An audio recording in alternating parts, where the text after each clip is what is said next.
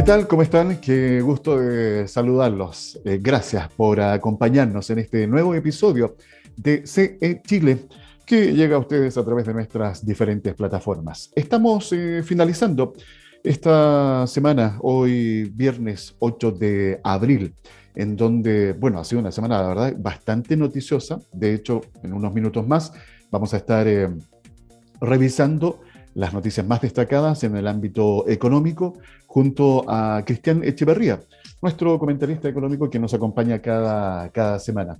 Eh, yo, bueno, haciendo el ejercicio habitual de revisar titulares, ¿les parece que comencemos con los indicadores económicos? Ya. El dólar observado, que sigue al alza, 807 pesos con 88 centavos, la unidad de fomento hoy día 31.752 pesos con 27 centavos y aquí lamentablemente una mala noticia, con la inflación que fue informada hoy, 1,9% la inflación del mes de marzo. O sea, nadie se lo esperaba. Eh, lamentablemente esto va a seguir empeorando. Eh, me refiero al valor de la unidad de fomento. La UTM para el mes de abril es de 55.704 pesos. Eh, la bolsa de valores el IPSA en Chile a la baja, tendencia negativa, menos 0,14%. El Dow Jones eh, marca positivo en Estados Unidos 0,25%. El dólar, perdón, el, el, cobre, la libra, se está transando, eh, sigue al alza. Eh, recordemos que, bueno, es una tendencia también mundial el aumento de las materias primas. De hecho, JP Morgan ha estimado que los, eh, todo lo que son materias primas, desde el petróleo hasta el trigo, podrían aumentar hasta en un 40%. El cobre hoy día está anotando 4 dólares con 66 centavos la libra. El petróleo Brent, el barril, 100 dólares con 68 centavos. Hasta ahí dejamos lo que son eh, los indicadores económicos. Y vamos a revisar algunos titulares rápidamente con el diario estrategia.cl, eh, que nos comenta que el dólar abrió plano este viernes, ¿ya? Eh, está permaneciendo ahí levemente sobre los 800 pesos. Bueno, el IPC eh, lo vamos a estar ampliando en cuanto a las razones, las consecuencias, luego en nuestro comentario económico. Y, a ver, también destacar que el gobierno presentó las 21 medidas del plan de recuperación inclusiva Chile Apoya. Vamos a estar comentando también ese tema junto a Cristian Echeverria. A ver, ¿qué más eh, podríamos destacar en cuanto a titulares? Ah, atención a aquellos que tienen deuda pendiente con el CAE. Condonar el CAE vuelve al debate las cifras sobre la mesa en medio del proceso de análisis del gobierno. El ministro de Educación, Marco Antonio Ávila, anunció un proceso progresivo para poner fin al crédito y condonar la deuda educativa, una medida que está dentro del programa del gobierno. Eh, también comentarles que el ministro de Hacienda, Mario Marcel, dice que este plan de ayuda económica que fue presentado el día de ayer no se entrega por discusión de nuevo 10% y asegura que no afectará la inflación. El ministro de Hacienda enfatizó que los beneficios de un retiro son muy limitados, mientras que sus costos para eh, él son enormes. Y bueno, esto está ya demostrado. Como eh, la presión que ejercieron, lo recuerdan ustedes eh, el año pasado, todo lo que sucedió con los IFE más los retiros de los fondos de pensiones, que provocó un exceso de liquidez y una escasez, ¿verdad?, en cuanto a la oferta. Eh, y las consecuencias de alguna u otra manera las estamos viviendo con esta alta inflación, que no solamente es propia de Chile, ¿eh? sino también esto hay que mencionar que es un tema que está pasando a nivel mundial. Déjenme seguir recorriendo. Eh, a ver, vamos a CNN Chile, en donde nos comenta en la sección de economía, Andrés Iron o Iron habría iniciado proceso para vender el proyecto Dominga a un consorcio chino. El alcalde de La Higuera, Yerko Galleguillos, manifestó su sorpresa por la noticia. No me habían dicho nada. No sé cómo lo tomará la comunidad porque ellos tienen una relación muy cercana con la empresa y desconozco si esto los atemoriza un poco, ya que hay compromisos que se deben cumplir, señaló. Así que vamos a estar pendientes de cómo sigue eh, desarrollándose esa información. Eh, también podríamos destacar eh, en CNN Chile, el presidente anuncia este plan de recuperación que incluye salario mínimo de 400 mil pesos, que la idea se cumpla este año, y el congelamiento de tarifas del transporte público.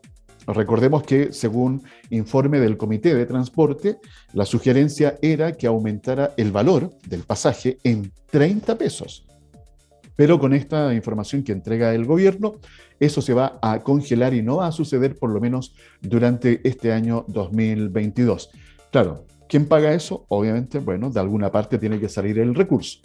Eh, otro destacado en CNN, subsidio protege de abril el monto del beneficio y desde cuándo se puede postular. El beneficio consiste en un pago mensual a todos los trabajadores y trabajadores que tengan a, un cuida a su cuidado a niños o niñas menores de dos años y que no tengan garantizado el derecho de salacuna por parte de su empleador. Así que hay atención con esa información para que ustedes puedan eh, postular a ese beneficio.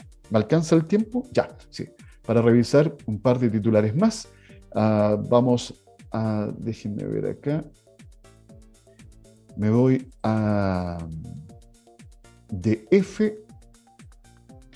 hay una información que yo creo que la vamos a estar comentando después con eh, Cristian eh, Echeverría, que tiene que ver con eh, la confianza de los consumidores en un escenario que ha estado bastante complejo. Obviamente la confianza ha ido decayendo. Una consultora que es Ipsos presentó un estudio en donde dice que la confianza de los consumidores chilenos cayó con fuerza en el mes de febrero, 2,5 puntos, y que es una tendencia que mm, obviamente se viene dando y que seguramente va a seguir en aumento esta desconfianza por eh, lo que hemos estado conversando en la revisión de estos titulares, que no son las mejores noticias, pero bueno, es la realidad que estamos eh, viviendo. Eh, bueno, voy a dejar hasta acá la revisión de las informaciones. Ah, quiero agregar algo una noticia positiva eh, que tiene que ver con las exportaciones. Saben ustedes que el intercambio comercial de nuestro país alcanza los 51.241 millones de dólares. Esto significa que crece un 23%. Eh, en los primeros tres meses del 2022, las exportaciones chilenas se elevaron hasta los 25.748 millones de dólares, con un crecimiento del 15% respecto a igual periodo del año 2021.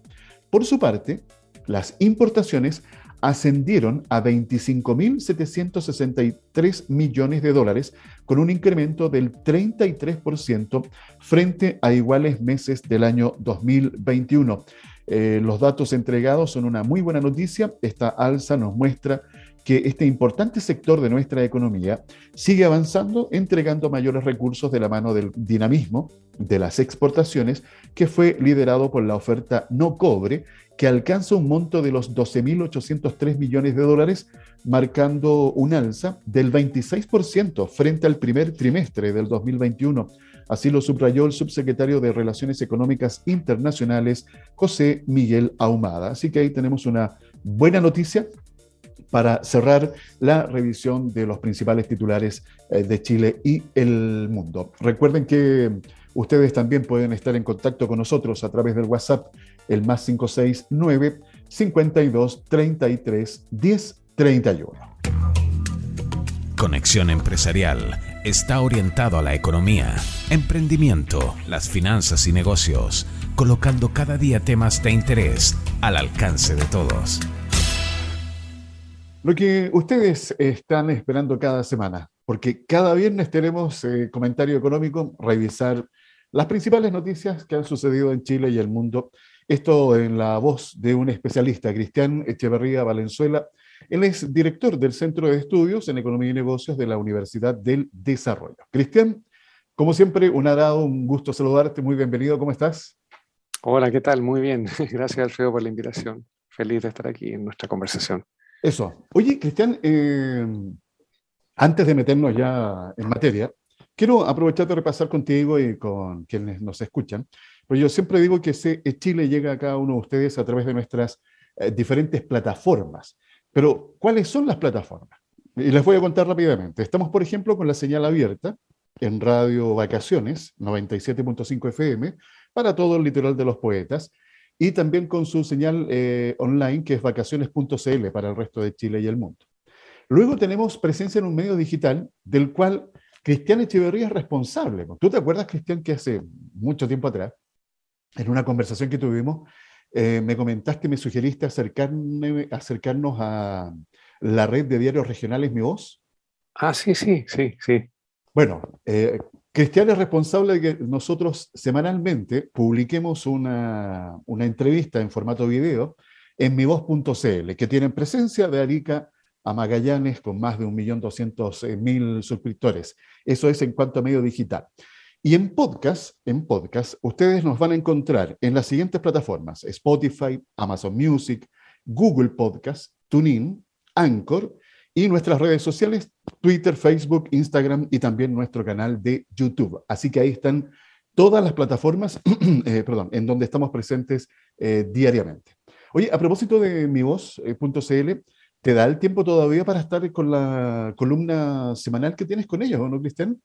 No, no, no, Últimamente no, sí. Ya, sí. Esporádicamente ahora. La agenda está muy apretada. Sí, sí. Eh, oye, Cristian, bueno, vamos a, lo nuestro y vamos a comenzar con la noticia más importante del día.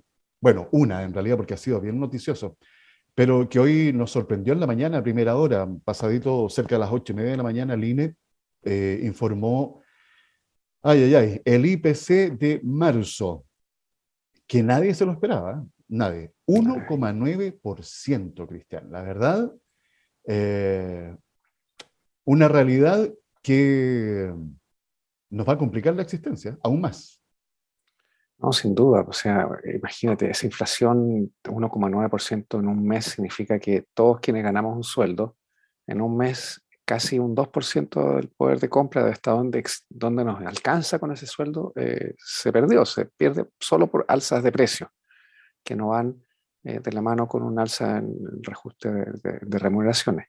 Y, y, eso, claro, afecta transversalmente a todos los chilenos, a todos los hogares.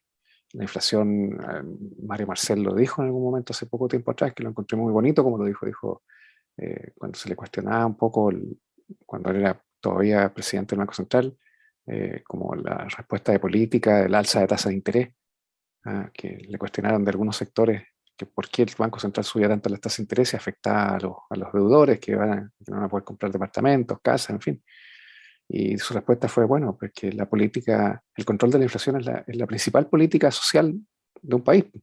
¿ah? Efectivamente. Claro. Sí. Afecta a todos los hogares del país. Y, Entonces, controlarla es una responsabilidad. Y, eso, yo, diría ahí, Cristian, que es una de, de las tantas eh, cosas que se destaca en cuanto a la autonomía e independencia del, del Banco Central, eh, que pueda cumplir, por supuesto, libremente eh, sus distintos objetivos. Y uno de esos, bueno, es lo que tú acabas de mencionar. Cristian, a ver, explícanos, por favor, Primero, ¿cuáles podrían ser las razones de esta alza inesperada del IPC de marzo? Y también ampliar un poco más las consecuencias que esto pueda tener en el mediano y largo plazo durante este año 2022. Bueno, eh, las razones del, alza son varias. Una es que efectivamente ya la, la mayor normalización de muchas actividades está haciendo que se manifieste una demanda acumulada por esas actividades, por ejemplo, las actividades turísticas de, o de transporte, transporte aéreo en particular, que tuvo una alza súper fuerte, ya casi cerca de un 80% de aumento en 12 meses. O sea, eso es fuerte, ¿cierto? Claro, no es tan relevante en la canasta. Otras cosas son más relevantes, como por ejemplo el precio del pan. ¿Ah? que en lo que va del año o en 12 meses ha aumentado casi un 20% el precio del pan. Eh, y así otros componentes de, servicios eh, que han ido subiendo, producto de que se está ya manifestando una demanda que está latente ¿ah? y, y, ahora ya en la normalización del funcionamiento de todo se está manifestando con mayor plenitud. Pero también está ocurriendo que la guerra en Ucrania también está afectando transversalmente en forma global los precios de los commodities eh, y los alimentos. No solo los que directamente exporta Ucrania, por ejemplo, Ucrania es bien importante en el mercado mundial del trigo, es ultra importante, por ejemplo, en el mercado mundial de la semilla de maravilla que se usa para eh, producción de aceites comestibles. Y como hay menor oferta de aceites comestibles vinculados a la maravilla, bueno, aumenta la demanda, esa, demanda por ese aceite que ya no puede manifestarse, se, se, vuelca a otros tipos de aceite. Entonces, en el fondo, transversalmente sube los precios de todos los aceites, aunque no estén comprometidos en la guerra en Ucrania ni los problemas de exportación que hay ahí. Entonces, y eso es cosa de tiempo que se siga manifestando. Yo creo que eh, lo que este, este IPC lo que muestra es no solo que se adelantó lo que el Banco Central había anticipado, que se mediados de año hemos tenido inflación del 10% en 12 meses, sino que ahora se abre directamente la posibilidad de que sigamos subiendo del 10% para arriba. ¿Ya? Oye, es brutal, ¿eh? ¿eh? Eso es brutal. Sí. Y no, no quiero decir cifras, pero no me extrañaría que tuviéramos cifras del 12, 13 o hasta 14% en 12 meses eh, en los próximos meses. ¿Por qué? Porque estamos en un escenario que además está cambiante, que cambió ya respecto del, incluso del último IPOM. O sea, la gravedad del conflicto y los impactos sobre la producción y la paralización de la logística global de petróleo y de muchos otros commodities eh, sigue su curso, sigue profundizándose ese, ese debacle.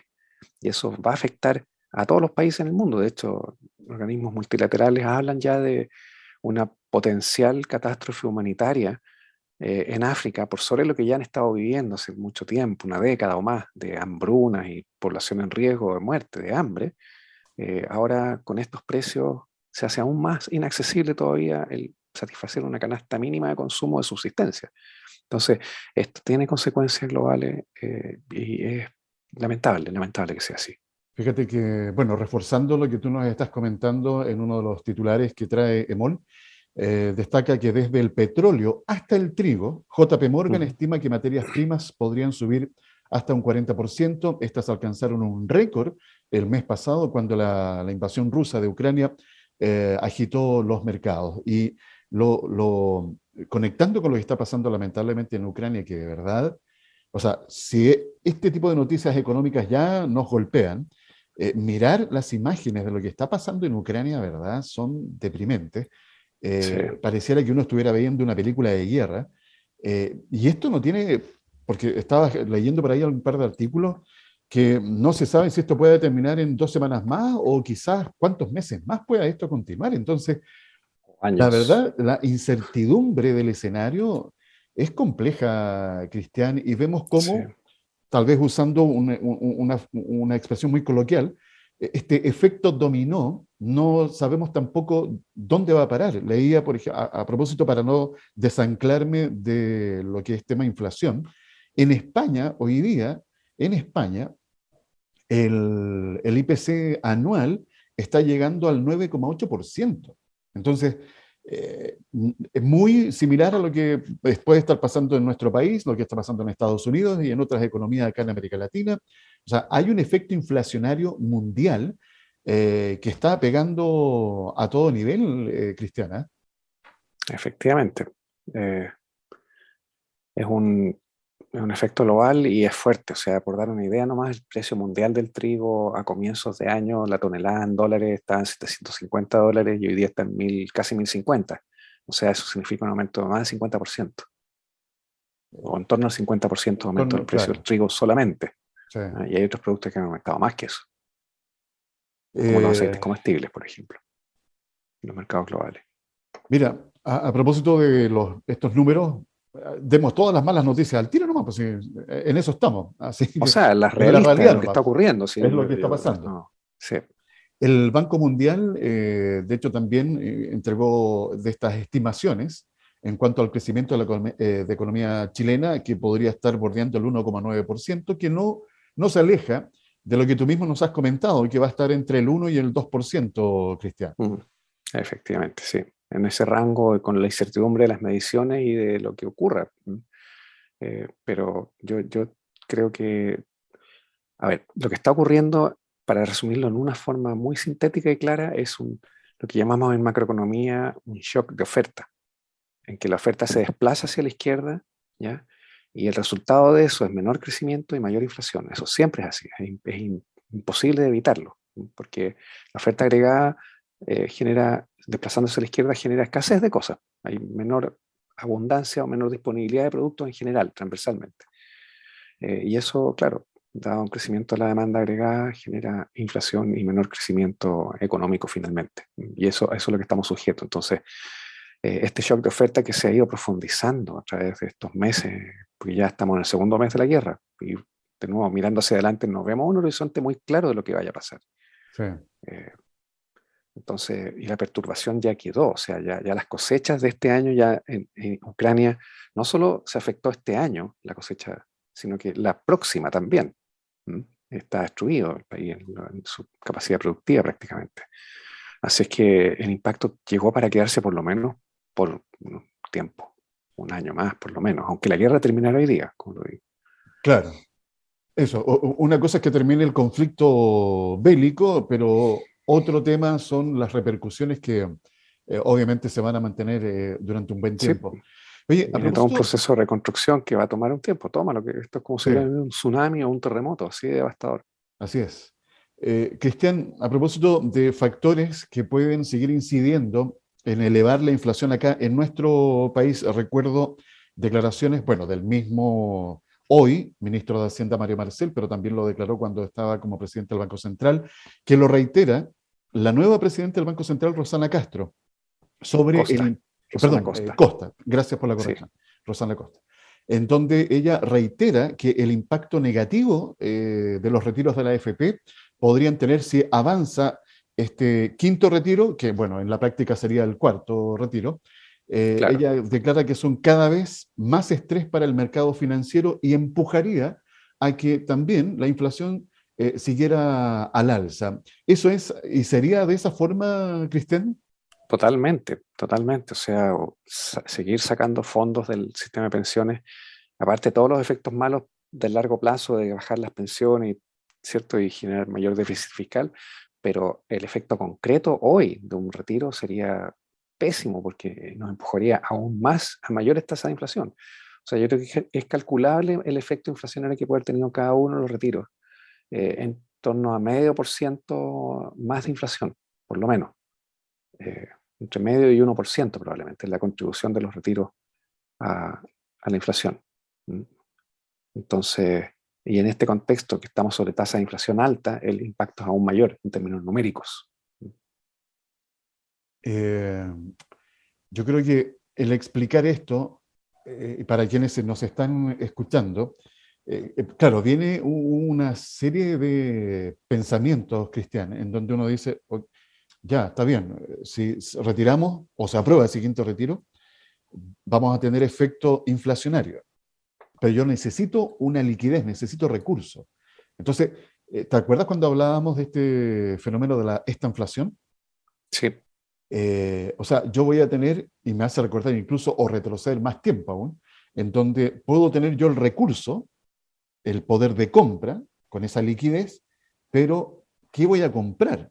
Porque vamos a comenzar a tener, y que de hecho se ha visto en algunos eh, ítems, escasez de productos por todo este efecto logístico que también eh, escuchaba, no recuerdo el nombre en este minuto, el presidente de la SNA, Servicio Nacional de Agricultura, en donde comentaba que, por ejemplo, eh, en, la, en relación a las importaciones, hay alimentos que están llegando con 30, 40 o 45 días de desfase, producto, por supuesto, de todo lo que ha estado pasando desde la pandemia que todavía no se normaliza, cómo han subido los costos eh, de los fletes navieros y que impactan directamente en el precio de lo que nosotros como consumidores al final estamos pagando. Entonces, tengo un dinero, pero que cada vez va desvalorizándose porque va perdiendo aún más el poder adquisitivo. Entonces, es un, un enjambre eh, bien complejo de manejar eh, y de pasar adelante con esta situación cristiana.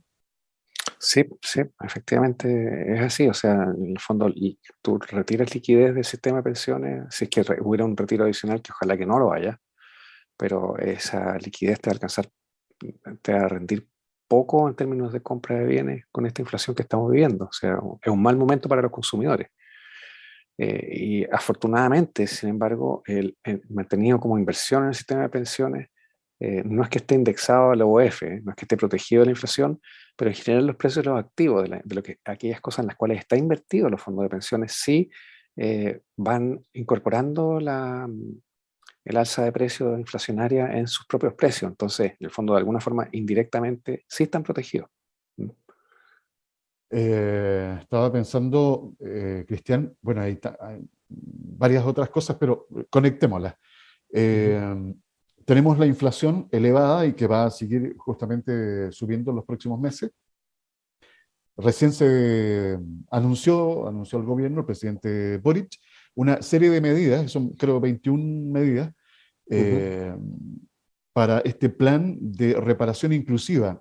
Eh, Chile apoya más de 3.700 millones de dólares eh, que se van a estar inyectando para generar justamente, y de esta forma, también lo declaraba el ministro Mario Marcel, con este plan de reparación inclusiva o, reparación económica, a contener también la inflación. ¿E, ¿Eso va unido, Cristian? Bueno, eh, parte de este plan de recuperación inclusiva está destinado a eh, inducir mayor contratación en el mercado del trabajo. Por lo tanto, en ese sentido, eh, una medida de ese estilo, o parte de ese gasto destinado a ese, con ese fin, apunta efectivamente a generar más producción, mayores ingresos de las personas, pero de la mano de mayor producción. Entonces, eso reduce la inflación porque desplaza la oferta agregada y la demanda agregada al mismo tiempo. Entonces genera crecimiento no inflacionario, que se llama. Eh, otras partes del, plan de recuperación inclusiva, sin embargo, eh, son quizás uno podría decir eh, expansivos en la dirección que uno podría decir que pueden generar efecto inflacionario extra a lo que ya tenemos, que es los apoyos al bolsillo de los hogares, ¿cierto?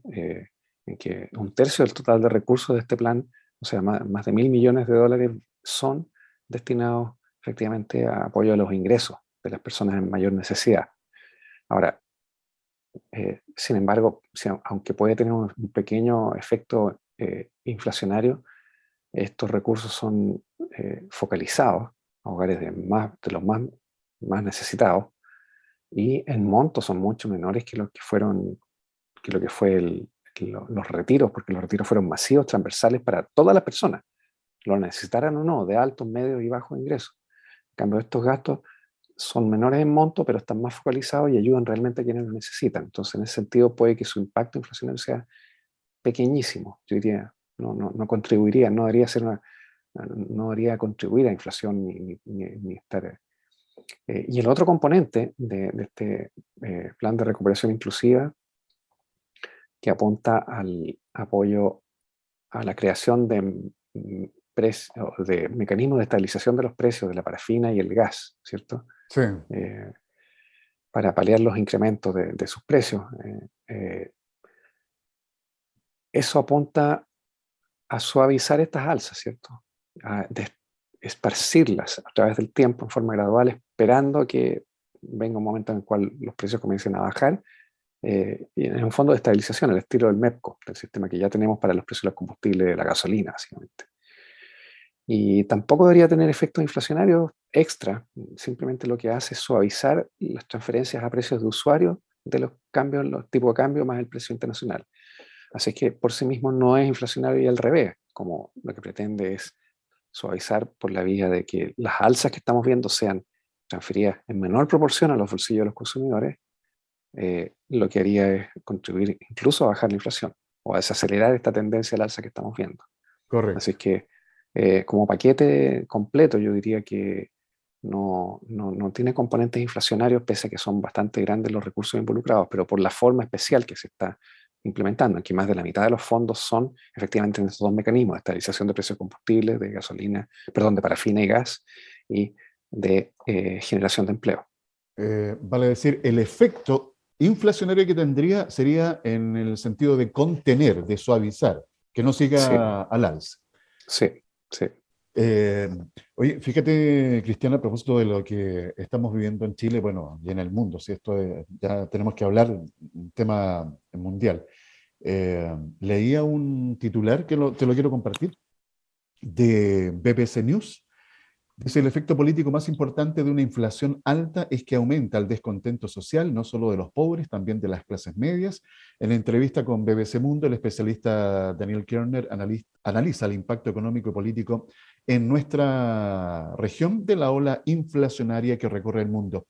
Y me detengo específicamente en lo que está pasando en, eh, Perú. No sé si has tenido oportunidad de ver ahí eh, las manifestaciones, lo que está pasando y que nos hace recordar y retroceder un par de años, en octubre del 2019, que es lo que eh, sucedió acá en Chile. y esta es como una verdadera olla a presión que se está viviendo ahí en, en Perú y que podría terminar también, eh, ojalá, esperemos por supuesto que no con la, con la misma gravedad en cuanto a violencia de lo que se vivió acá en Chile, pero es lo que está provocando esta situación compleja en el aspecto económico, eh, Cristiana. Bueno, la inflación es un estrés, es un estrés para los hogares, para las personas, porque es la sensación de que tus posibilidades de prosperidad, de vida, de mantener tu nivel de vida se achican a la fuerza. Y, además con incertidumbre, porque no sabes hasta dónde va a llegar ni cuándo. Y por un lado, ves que tu ingreso se mantiene en términos nominales por un tiempo prolongado entre los periodos de reajuste, ¿cierto? Eh, y algunas personas no reajustan sus ingresos, porque las personas que trabajan con servicios profesionales, honorarios, claro, a veces no, no, no, no, no, no transfieren a mayores eh, honorarios esta inflación porque si no pierden los clientes.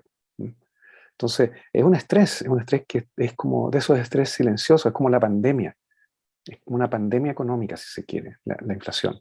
Invisible, pero la ves todos los días. Vas al supermercado y, uff, que salió cara la cuenta. Un estrés. ¿Ah? Vas a poner benzina al, auto y, uff, o sea, de nada 50 mil pesos el tanque, ¿no es cierto? Claro. Eh, cualquier cosa, todo, va, cualquier cosa, de repente notas, ah, ah el pan subió. Eh, entonces, eh, ese estrés repetitivo, diario, frecuente, todos los días, en cada interacción, ah, eh, finalmente termina generándote lo que el cuerpo hace. Las personas reaccionamos frente al estrés con nuestro cerebro reptiliano, ¿cierto? O, o atacamos o arrancamos. Pero aquí no podemos hacer ni lo uno ni lo otro. Es como una especie de olla a presión psicológica en la cual la gente empieza a sentirse encerrada, encerrada, enclaustrada, confinada en lo económico, en sus posibilidades de disfrutar la vida, de, en fin, de vivir su vida. Y, finalmente vienen los estallidos. Así es. Eh, la, la, raíz psicológica de lo que está ocurriendo en ese comportamiento. Y la inflación efectivamente es un virus, un cáncer, por decirlo así, económico, eh, que claro, eh, en las épocas pasadas en nuestro país fue por mal manejo monetario y financiero de Hacienda y Banco Central. Pero desde que tenemos autonomía con nuestro Banco Central, eh, yo diría que nuestro Banco Central está haciendo lo mejor que puede ¿ah? y se ha adelantado incluso a otros bancos centrales en su trayectoria de alza de tasas. No miremos, sin ir más lejos, miremos la Reserva Federal, que está adormecida con unas tasas que está como 5 o 6% más bajo que la nuestra ahora. Sí, bueno, e-, eso es la misma inflación. O sea, bueno, y de hecho estamos mucho más adelantados y creo que nuestro Banco Central yo realmente le tengo un respeto enorme porque creo que uno podrá decir mm, la inflación está alta y se le arrancó de mano, pero es que hay un fenómeno global que está detrás, más unos fenómenos nuestros autoinfligidos, como fueron estos retiros expansivos junto con los IFE, más una política monetaria, o sea, esa conjunción ultra expansiva, dentro de todo ha sido bastante bien manejada.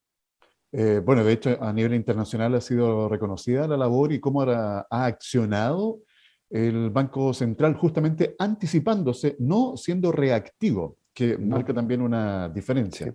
Eh, no olvidemos que cuando vino la pandemia, el Banco Central demoró poco más de una semana en implementar una política, bajar las tasas de interés, pero prácticamente a cero, de una. Y implementar un montón de instrumentos de apoyo a la liquidez de las empresas, de los bancos, en moneda extranjera, en moneda nacional, en todos en todos los frentes. Fue notable. Eh, entonces eso creo que hay que poner acento también cuando las cosas se hacen bien, sobre todo eh, con, con, un organismo como el Banco Central.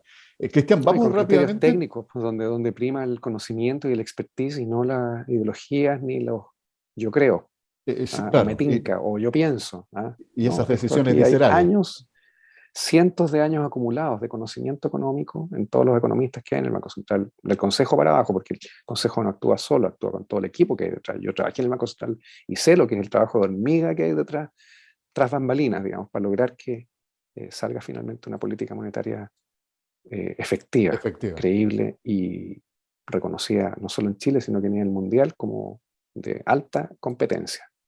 Eh, Cristian, bueno, no es de extrañar rápidamente mencionar eh, que la confianza de los consumidores chilenos obviamente ha caído. Ustedes ahí en la Universidad del Desarrollo desarrollan eh, dos, no sé si encuestas de estudio, uno que va dirigido... Sí, son, encuestas propias, sí. Ok, que va dirigido a, la confianza empresarial y el otro en la percepción del consumidor. sí. ¿Tienes alguna información que compartir?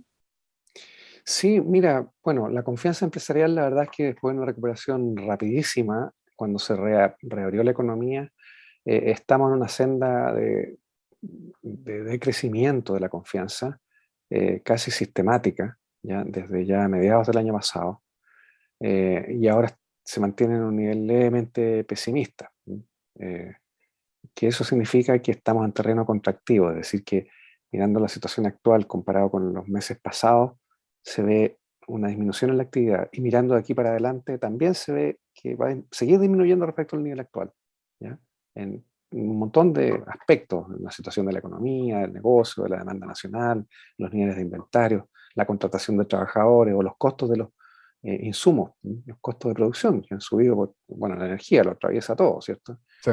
Eh, entonces, eso, eso es lo que están mostrando los empresarios, y eso es bastante transversal eh, en casi todos los sectores, yo diría, salvo, salvo el comercio que está en un nivel, eh, está en un nivel levemente optimista, eh, y, o está, digamos, y, pero había estado transitando en leve pesimismo, o sea, está, está como ahí. Pero la última medición es que muestra que hay un leve optimismo, pero en el resto de los sectores eh, están o neutrales o levemente pesimistas, o muy pesimistas como la construcción, que está anticipando, digamos, producto de la alza de tasa de interés, más la situación de la economía, eh, está en un nivel bastante pesimista. Eso en cuanto a la confianza empresarial y de los consumidores, eh, está en nivel levemente pesimista y también con tendencia a la baja en lo que estamos viendo. Sigue disminuyendo gradualmente, no en forma muy dramática, pero ahora ya está en nivel de pesimismo y fundamentalmente porque eh, las percepciones respecto de la, de la situación económica personal eh, están eh, como hacia la baja. las noticias económicas no han sido favorables para los consumidores y, y, sus percepciones respecto de, de, la actualidad y del futuro también, de la situación económica actual, van levemente cayendo, sus percepciones sobre el desempleo actual siguen mejoraron un poquitito, ¿ya? porque la situación del desempleo está favorable, estamos con tasas relativamente estables y eh, más bajas que lo que tuvimos antes, entonces mejora el ánimo de los consumidores. Pero, pero mirando hacia adelante, su confianza en el futuro eh, retrocede, va retrocediendo a poquitito, también es moderadamente pesimista, no lee, sino que un poquito más, más, más abajo. Y su situación económica futura también la perciben más adversa. Eh, entonces, como que todo indica no un gran cambio en la confianza, pero una senda... Eh, a la baja. Constante a la baja, claro, que es como creo que está respondiendo a lo que está mostrando la desaceleración de la economía también.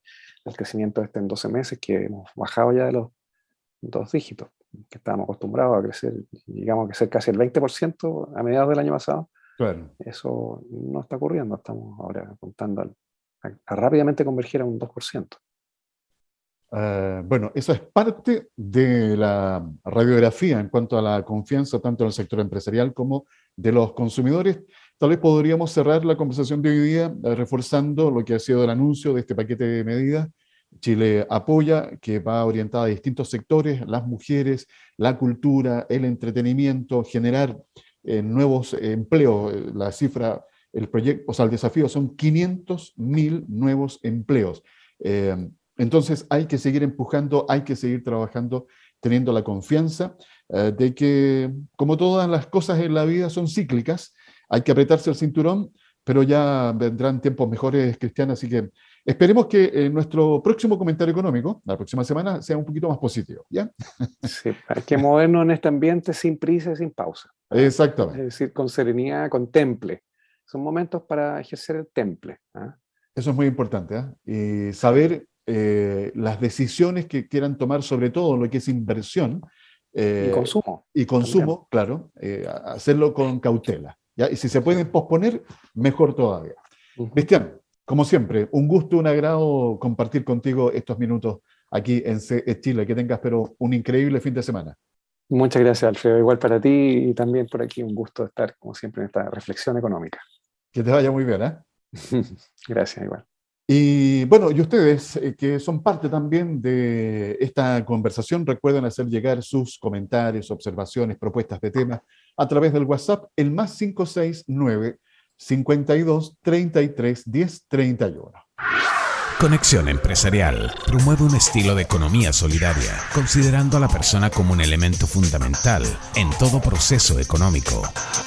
Bueno, eh, tal como se los comentaba eh, recién ahí con Cristian, eh, hemos revisado, no han sido las mejores noticias, pero es la realidad. Y aquí la reflexión, como muy bien decía eh, Cristian, esta reflexión económica que hacemos cada semana, nos tiene que llevar a poder estar muy conscientes, atentos a las distintas señales que el mercado nos está entregando, para así también tomar responsable, eh, sensatamente, cada decisión de gasto, de inversión, de consumo.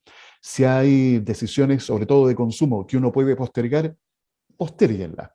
Eh, si no es imprescindible hacer una inversión, por ejemplo, pensando por supuesto en la mejoría del negocio, si no es vital esa inversión, también postergarla, porque hoy día el adquirir deuda, eh, no, yo diría, no, no es el mejor escenario, sino, sino démosle una mirada nada más a lo que está pasando con esta alza permanente y persistente que han tenido los créditos hipotecarios.